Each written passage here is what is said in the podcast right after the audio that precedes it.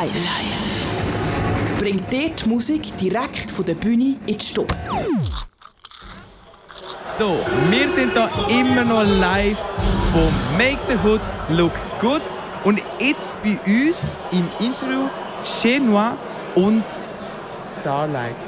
Da Pius, ah, nein, sorry, das ist jetzt Fehler. Starlight nicht, aber Chenois ist mit uns und der Pius und wird hier ein Interview führen zusammen mit dem Schon. Genau. Kannst du das ein bisschen näher ins Mikrofon sagen? Sehr gern, sehr gern. Und dann äh, übergebe ich euch das Wort an. Sehr gerne, danke vielmals. Yes, Chinois ist hier am Start.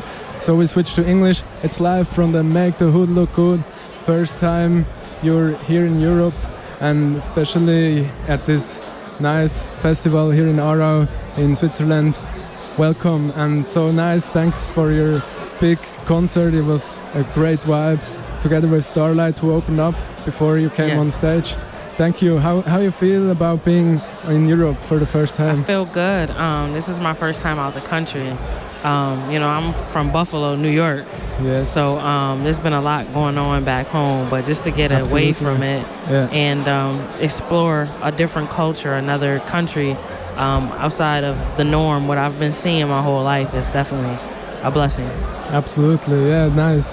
So good that you're here. Mhm. You you you've been around with your music, so now it helped you to come here. So it's super nice. You played your first concert yesterday night, right? Yes, yes, Uh, last so night. that's why Johnny is on my right hand side. He also uh, con- uh, somehow bring brings you together with uh, organizing events. So yes.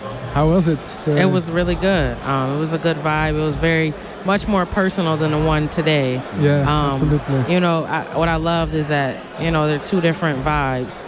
Um, last night was more personal. Today was a bigger crowd, but it wasn't like it didn't seem um, like I don't know, like a repetitive type of type of thing. Um, you know, it just was different vibes, and that's what I appreciated about it. Absolutely. Yeah. Yeah. it's a super great environment there, the Zentralwäscherei in Zurich.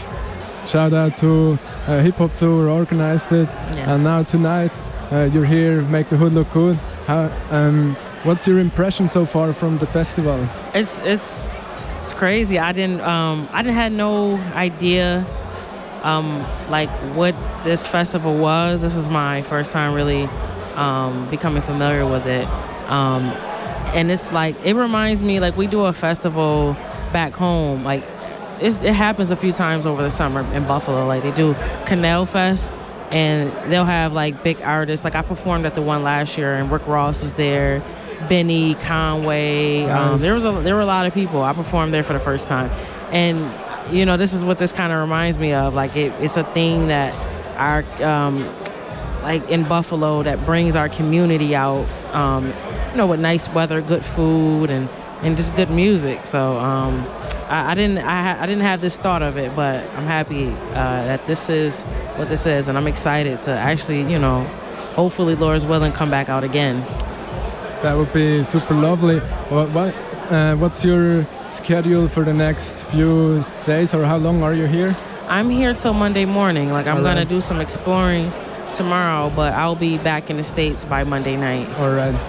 Nice. I mean, that would be great to have more concerts, but of course, I mean, there's another time when you're coming back for sure. Yeah. Maybe, do you have uh, plans to make more music with Apollo Brown, for instance? Maybe. Oh yeah. Um, I just spoke with Apollo. It's kind of hard to get in contact with him, but I just spoke with him like maybe a month ago. Um, I was out in uh, Tucson, uh, Arizona, and Mike, who's the head of Mellow Music Group, um, I met up with him, and we were having some conversations, and I talked to Apollo briefly on the phone, um, and hopefully I'll get some more um, production from him in the future. That'll be dope, but you know. yes. Hopefully. Hopefully, yeah. And I might step in for a second yeah, sure, for sure. people that don't know your music that well yet. They hear you shouting out trust on Mhm. stage. What can you tell us about trust? Trust is okay. It's a label. It's a group. It's a family. That was founded by 38 Spesh. Um, 38 Spesh. Uh, he signed me some years ago in 2018. He's from Rochester, New York, which is an hour away from Buffalo, New York. And uh, he signed me some years ago in 2018. And um, ever since then, I've just been kind of wearing that flag. Even though I've been venturing off and I'm forming my own music label, I still wear the Trust flag. Um, I still wave it. That's why every show I go to, you know, I'm interacting with the crowd and and having them shout out Trust because it's still, you know, regardless of anything, that's still family. Nice. Well, it was super fun to have you here. That was an amazing experience. Can we expect you to come back anytime soon? Yes. Um, like I said, Laura's willing, um, you know, just off of my schedule. Hopefully this fall, maybe. Um, not too sure, but, uh, you know, my, my schedule is kind of filling up. So hopefully I can come back in the fall. If not, still always next year. Um, but yeah, definitely. Nice. Yeah, perfect. I mean, hopefully uh, your path will bring you here again. Uh, I wish you all the best uh, for your uh, future collaborations, uh, for your own music, for Mhm. everything. Uh, thanks a lot for what you're putting out. It's absolutely amazing that you're here today. Thank and you. enjoy the, ne- the rest of the evening here at Thank the you. I appreciate you guys. Thank yes, you. Thank Thanks you. so much. Shout out to O Circle and Blütenstaub as well. Kanal yeah, K. Kanal K, yes. That was Che Noir, much love. Wir sind hier immer noch live am Kanal K. Äh, Sendung Zelt, nicht Büssli. Und das ist eine Special-Sendung. Wir über jetzt nehmen jetzt und spielen wieder äh, das Konzert jetzt ein bisschen von der Genoir. Genau, so ist es. Wir sind hier live. Und für die vielleicht, die nicht genau alles verstanden haben, probiere ich hier vielleicht noch ein etwas zu sagen.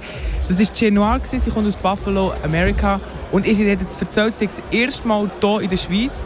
Hat gestern schon in Zürich auftreten, eine kleinere Gruppe als jetzt hier im Make the Hood Look Good. Und er hat jetzt so gemerkt, gestern war es ein bisschen mehr persönlich, gewesen, eine kleinere Crowd. Hier jetzt wirklich viel mehr Zuschauer. Und sie wird am Montag schon wieder zurückreisen. Aber sie wird gerne gl- möglichst gleich wieder zurückkommen. Das ist ein Kanal K Podcast. Jederzeit zum Nachhören auf kanalk.ch oder auf deinem Podcast App.